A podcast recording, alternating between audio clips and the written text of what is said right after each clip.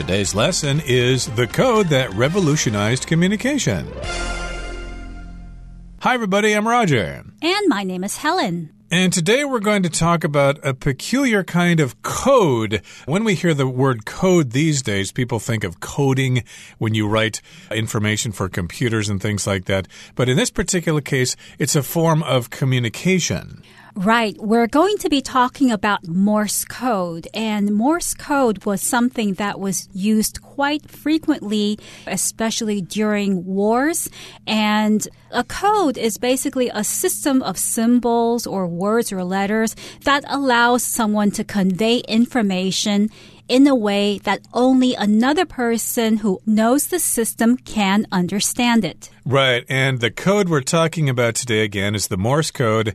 And that's just a series of dots and dashes that was used a long time ago in communication before we could do it with radio or with computers and the internet and things like that. And it might still be useful in modern life. So we're going to talk about it today. So let's begin our lesson by listening to the first part and then we'll come right back. The code that revolutionized communication. In the past, sending messages over long distances was a time consuming and often unreliable task. Letters could take weeks or months to deliver and often went missing. To send messages quickly, such as in military situations, one had to use smoke signals, drums, or even messenger pigeons, all of which were at the mercy of Mother Nature.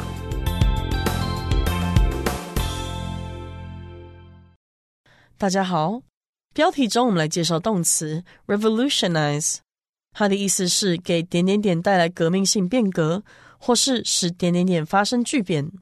例如，The Internet revolutionized human communication，网际网络给人类通讯带来了革命性的转变。或者，The discovery of penicillin revolutionized modern medicine，盘尼西林的发现彻底改变了现代医学。 接着，一样是标题中的 communication 这个名词是通讯、传播或是沟通交流的意思。例如，This radio is used for communication purposes。这台无线电是用来做通讯用的。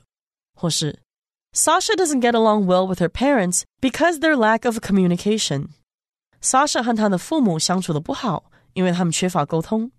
再来介绍形容词 time consuming。 它的意思是耗时的。举例来说，Assembling the toy was a time-consuming process。组合这个玩具的过程很费时。又或者说，Learning a new skill can be time-consuming but rewarding as well。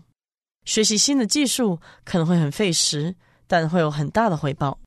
下一个，我们来看到片语 at the mercy of 名词，它的意思是任凭点点点摆布，或是完全由点点点支配。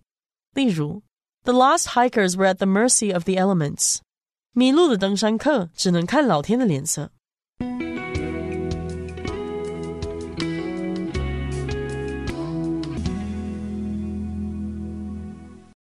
So the title of today's lesson is The Code That Revolutionized Communication. As we mentioned before, code here refers to the Morse code and it revolutionized communication.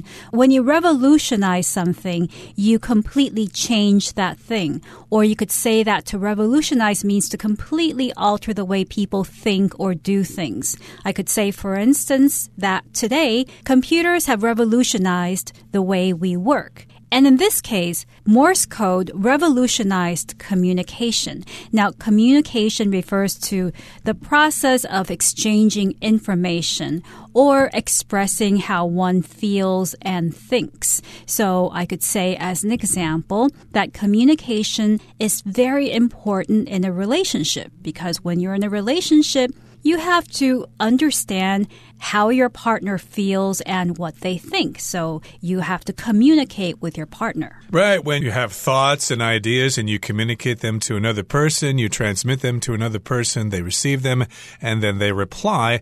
That's all about communication. The verb form is to communicate. Yes, we need to communicate to get rid of those misunderstandings.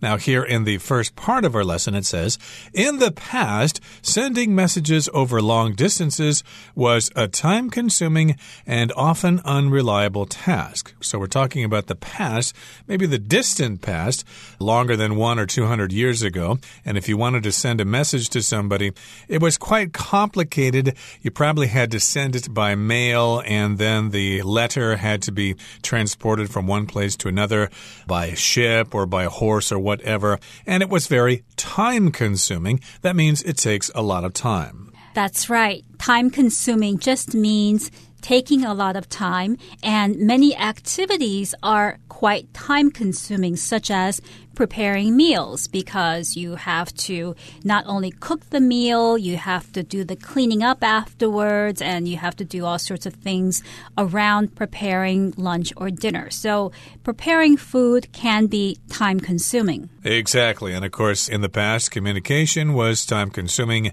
and it was also unreliable. You didn't really know if your message was going to get through and letters could take weeks or months to deliver and often went missing. In the past, I do remember sending letters to people or postcards, and sometimes the uh, recipient just did not receive that letter or that postcard. So, yes, indeed, sometimes they just go missing. Nobody knows where they went to. And to send messages quickly, such as in military situations, one had to use smoke signals, drums, or even messenger pigeons. My goodness, so if you had a military campaign, if you were attacking another country, maybe back in the Tang Dynasty or something, if they wanted to communicate with the troops in the field, they had to use some kind of primitive means of communication, like using smoke signals or the sound of drums beating, or they would even have birds, like pigeons, which would send messages. Right, so these pigeons are called messenger pigeons. Now, a messenger is somebody whose job is to deliver messages. And back then, when there weren't emails or computers to send those emails, messages had to be conveyed in person by a messenger who took the note from one person to another.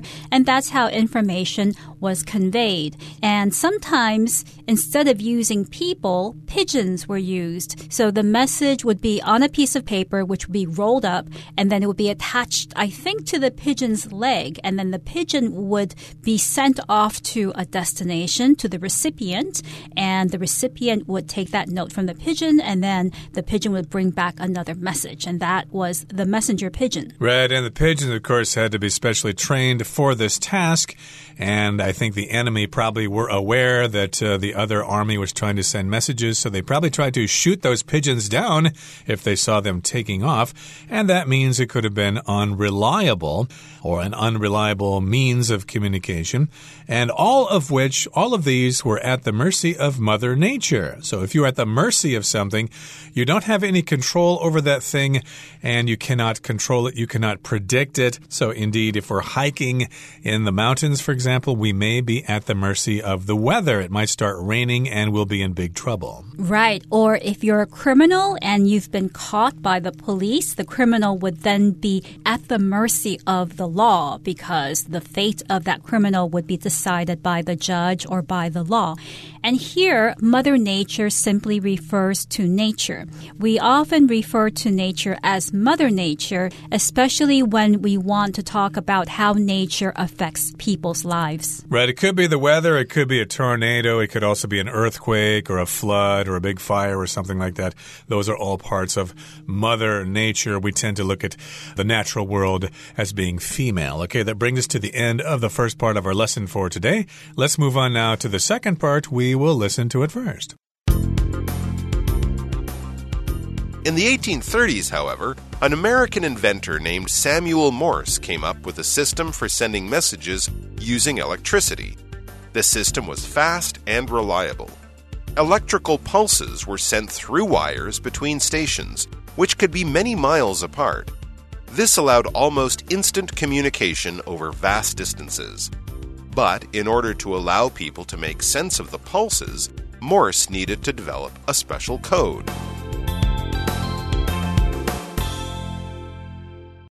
第二部分我们看到单字 vast，它是形容词，指的是广阔的、浩瀚的或是巨大的。例如，The national park covers a vast area of mountains, lakes and forests。 那个国家公园涵盖广大的山脉、 湖泊和森林区域。又或者说，vast amounts of information are available online, but not all of it is reliable。在网络上可以得到大量资讯，但它们并非全部都是可靠的。接着是片语，make sense of 名词，指的是理解或是了解。例如，astrophysics doesn't make sense to many people。天体物理学对许多人来说不易理解。 或是 It was hard to make sense of what the man was saying because of all the loud noise in the background。因为背景很吵杂，所以很难听得懂这个人在说什么。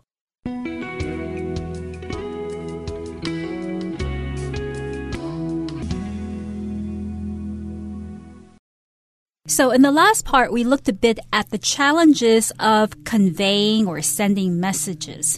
However, around the middle of the 19th century, things took a turn. In the 1830s, however, an American inventor named Samuel Morse came up with a system for sending messages using electricity. So, indeed, this was a very new way of sending messages because you didn't have to rely on smoke signals, drums, or even messenger pigeons anymore. Using electricity was a way that guaranteed a faster way of sending messages. Right. This happened way back in the 1830s, and we have an American inventor. His name was Samuel Morse. And again, he came up with a system for communication, and it used electricity, which of course is electric power. Now, the system was fast and reliable, okay, so you could uh, depend on this particular system, and it was fast. It uh, took a, a very short amount of time compared to previous methods of communication, and electrical pulses were sent through wires between stations, which could be many miles apart. So here we've got something having to do with electricity. That means electrical, electrical power, for example. And a pulse is like a sudden burst of something. Normally we use the word pulse when we talk about the feeling of our blood flowing through our veins. When we touch our wrist there with our fingers, we can feel our pulse there. But uh, a pulse can be some kind of rhythm. And in this particular case, we're talking about electrical pulses, period of intensity, and then nothing. Right. So a pulse can also be described as a brief burst of electricity or light when we are talking about electricity or light. And these electrical pulses were sent through wires between stations. Now, we typically think of stations as train stations or perhaps bus stations, but a station can also refer to a place that is the center of a particular activity. So we can also say a police station or a fire station. Right. Uh, although sometimes people confuse a bus station with a bus stop. A bus station is where you get on a bus to go a long distance, like to go to Taichung or Kaohsiung or Hualien or whatever. But if it's a regular route inside a city, then you would go to the bus stop to wait for the bus, unless it goes to the end, and that probably would be the station at the end. But all the stops in between are bus stops. Although in the MRT, you still refer to everything as a station. But in this particular case, we're talking about communication stations. I would guess we're talking about telegraph stations, and they would send these messages through wires between these different stations, and these stations could be many miles apart. And apart here just means they are a certain distance from each other. They're separated by a distance. So, yes, these stations could be many miles apart, maybe 10 miles apart, maybe 20 miles apart, 100, 1,000. They could send messages over long distances almost instantaneously. I believe electric signals move at the speed of light. Right. So this system allowed almost instant communication over vast distances. And as Roger was saying before, the stations were located apart from one another, which means that they were not close to each other. And here it says that there were vast distances between the stations. So vast means extremely large or extremely wide. And if the distances are vast, it means that the distances are very large. I could also say a vast piece of land or a vast amount of money simply to mean that the amount is very large. Right. So we could be talking about vast distances, like uh, between the United States and uh, Taiwan, for example. That is a vast distance or between the United States and Europe, for example. We could send instant communication over those vast distances, but in order to allow people to make sense of the pulses, Morse needed to develop a special code. So, yeah, you can send these pulses through those wires, and uh, the recipient can receive them, but they may not mean anything to that person. So, you need to have a kind of system, you need to have patterns so that people can understand what you're trying to say. Yes, and here the phrase makes sense of simply means to understand something usually something that is complicated or difficult to understand. Right. So uh, recently I met a guy from northern England and he was talking and I just couldn't understand him because I was not familiar with his accent. So it was very difficult for me to make sense of what he was saying. And it was probably true of him as well, talking about me. He probably couldn't make sense of what I was saying either. And yes, indeed, people needed to make sense of these pulses. So, of course, you had to develop some kind of code so that you could have mutual understanding. Okay, that brings us to the end of the second part of our lesson. Here comes the third part. The code, which came to be known as Morse code, takes each number, letter, and punctuation mark and assigns it a pattern of short and long pulses called dots and dashes, respectively. Commonly used letters have the shortest patterns. E, for example, is represented by a single dot. Less common letters use up to four dots and dashes, and punctuation marks use six. A question mark, for instance, is d d da da dit.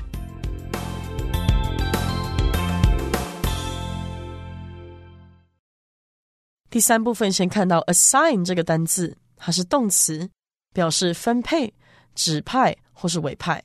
我们可以说，As a hospital nurse, Claire is often assigned to night duty。作为一名医院护理师，Claire 经常被指派上夜班。又或者说，After Tony was promoted, he assigned his best friend to be his assistant。Tony 升迁后，指定他最好的朋友当他助理。下一个看到 respectively。 这个副词的意思是分别的或是各自的。例如，Leah and Alvaro are going to trade conferences in Portugal and Spain, respectively. Leah 和 Alvaro 将分别前往葡萄牙和西班牙参加贸易会议。最后一个例子，After finishing the dinner, Max and his sister returned to their bedrooms, respectively. 在吃完晚餐后，Max 和妹妹各自回到了自己的房间。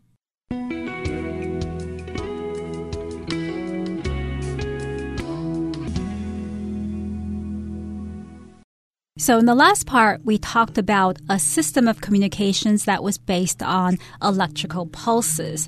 And the problem was that these pulses needed to be understood. So, a code had to be invented to make these pulses have meaning. And that code was invented by Samuel Morse. Now, the code, which came to be known as Morse code, takes each number, letter, and punctuation mark and assigns it a pattern of short and long pulses called dots and dashes, respectively.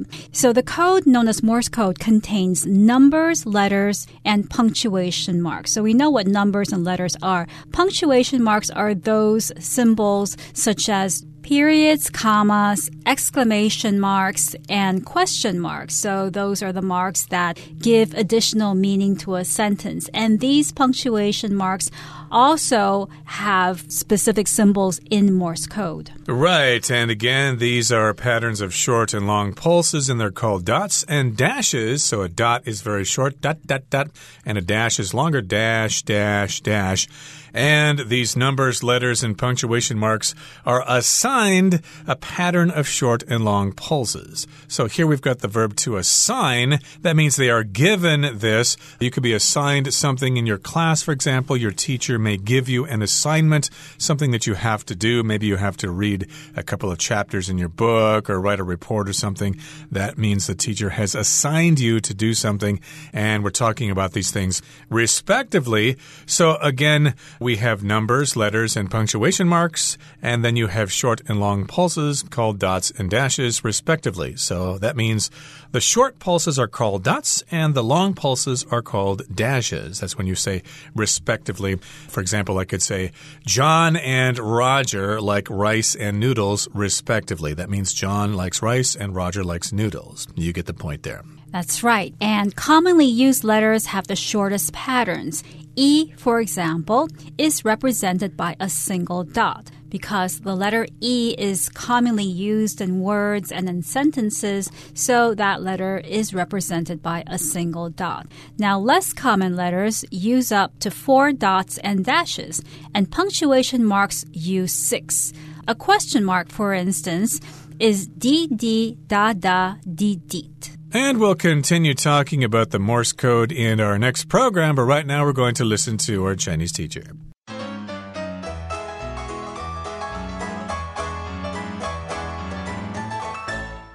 各位同学，大家好，我是 Hanny。我们来看今天的文法重点。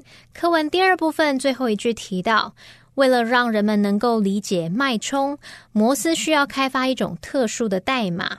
文中是用 allow people to make sense of the pulses 来表达让人们能够理解脉冲。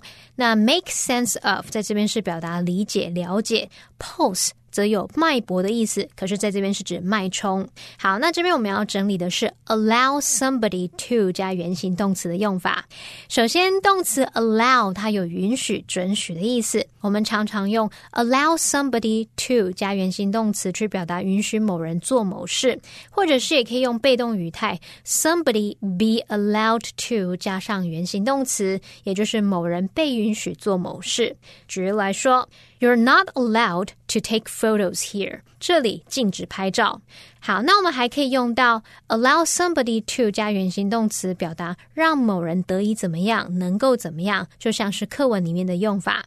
举例来说，This app allows you to create your own emoji。这款应用程式让你可以创造自己的表情符号。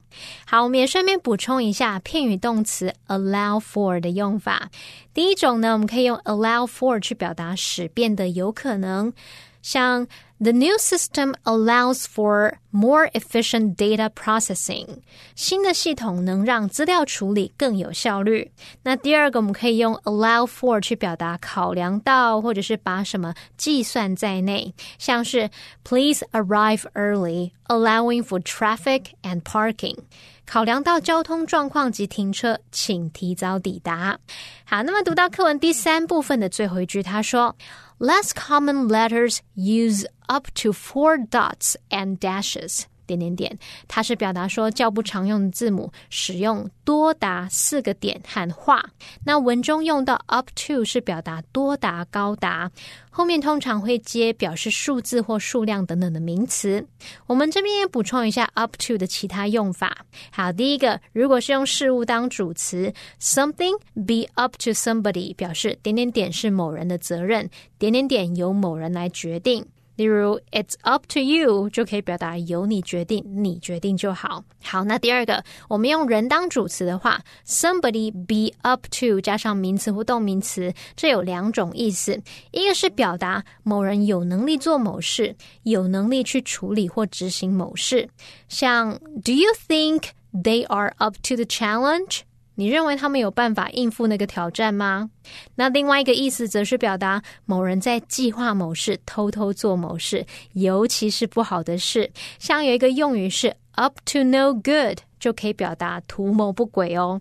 好，那第三个我们可以用 up to 来表达跟 until 差不多的语义，像 up to yesterday，直到昨天；up to this point，到此刻为止，到目前为止。好，那以上今天重点整理，我们回顾简单字吧。Code. Using a special code, the spy was able to send secret messages back to headquarters. Communication. Effective communication is key in building strong relationships. Time consuming. Many people find that commuting in heavy traffic is highly time consuming.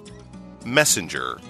During the war, the horse messenger service became a valuable military resource. Pulse. The scientist observed a rapid pulse of light as the experiment reached its peak intensity. Vast. To the west of the small village was a vast desert full of sand. A sign. For security purposes, the online store assigns a unique ID number to each user account.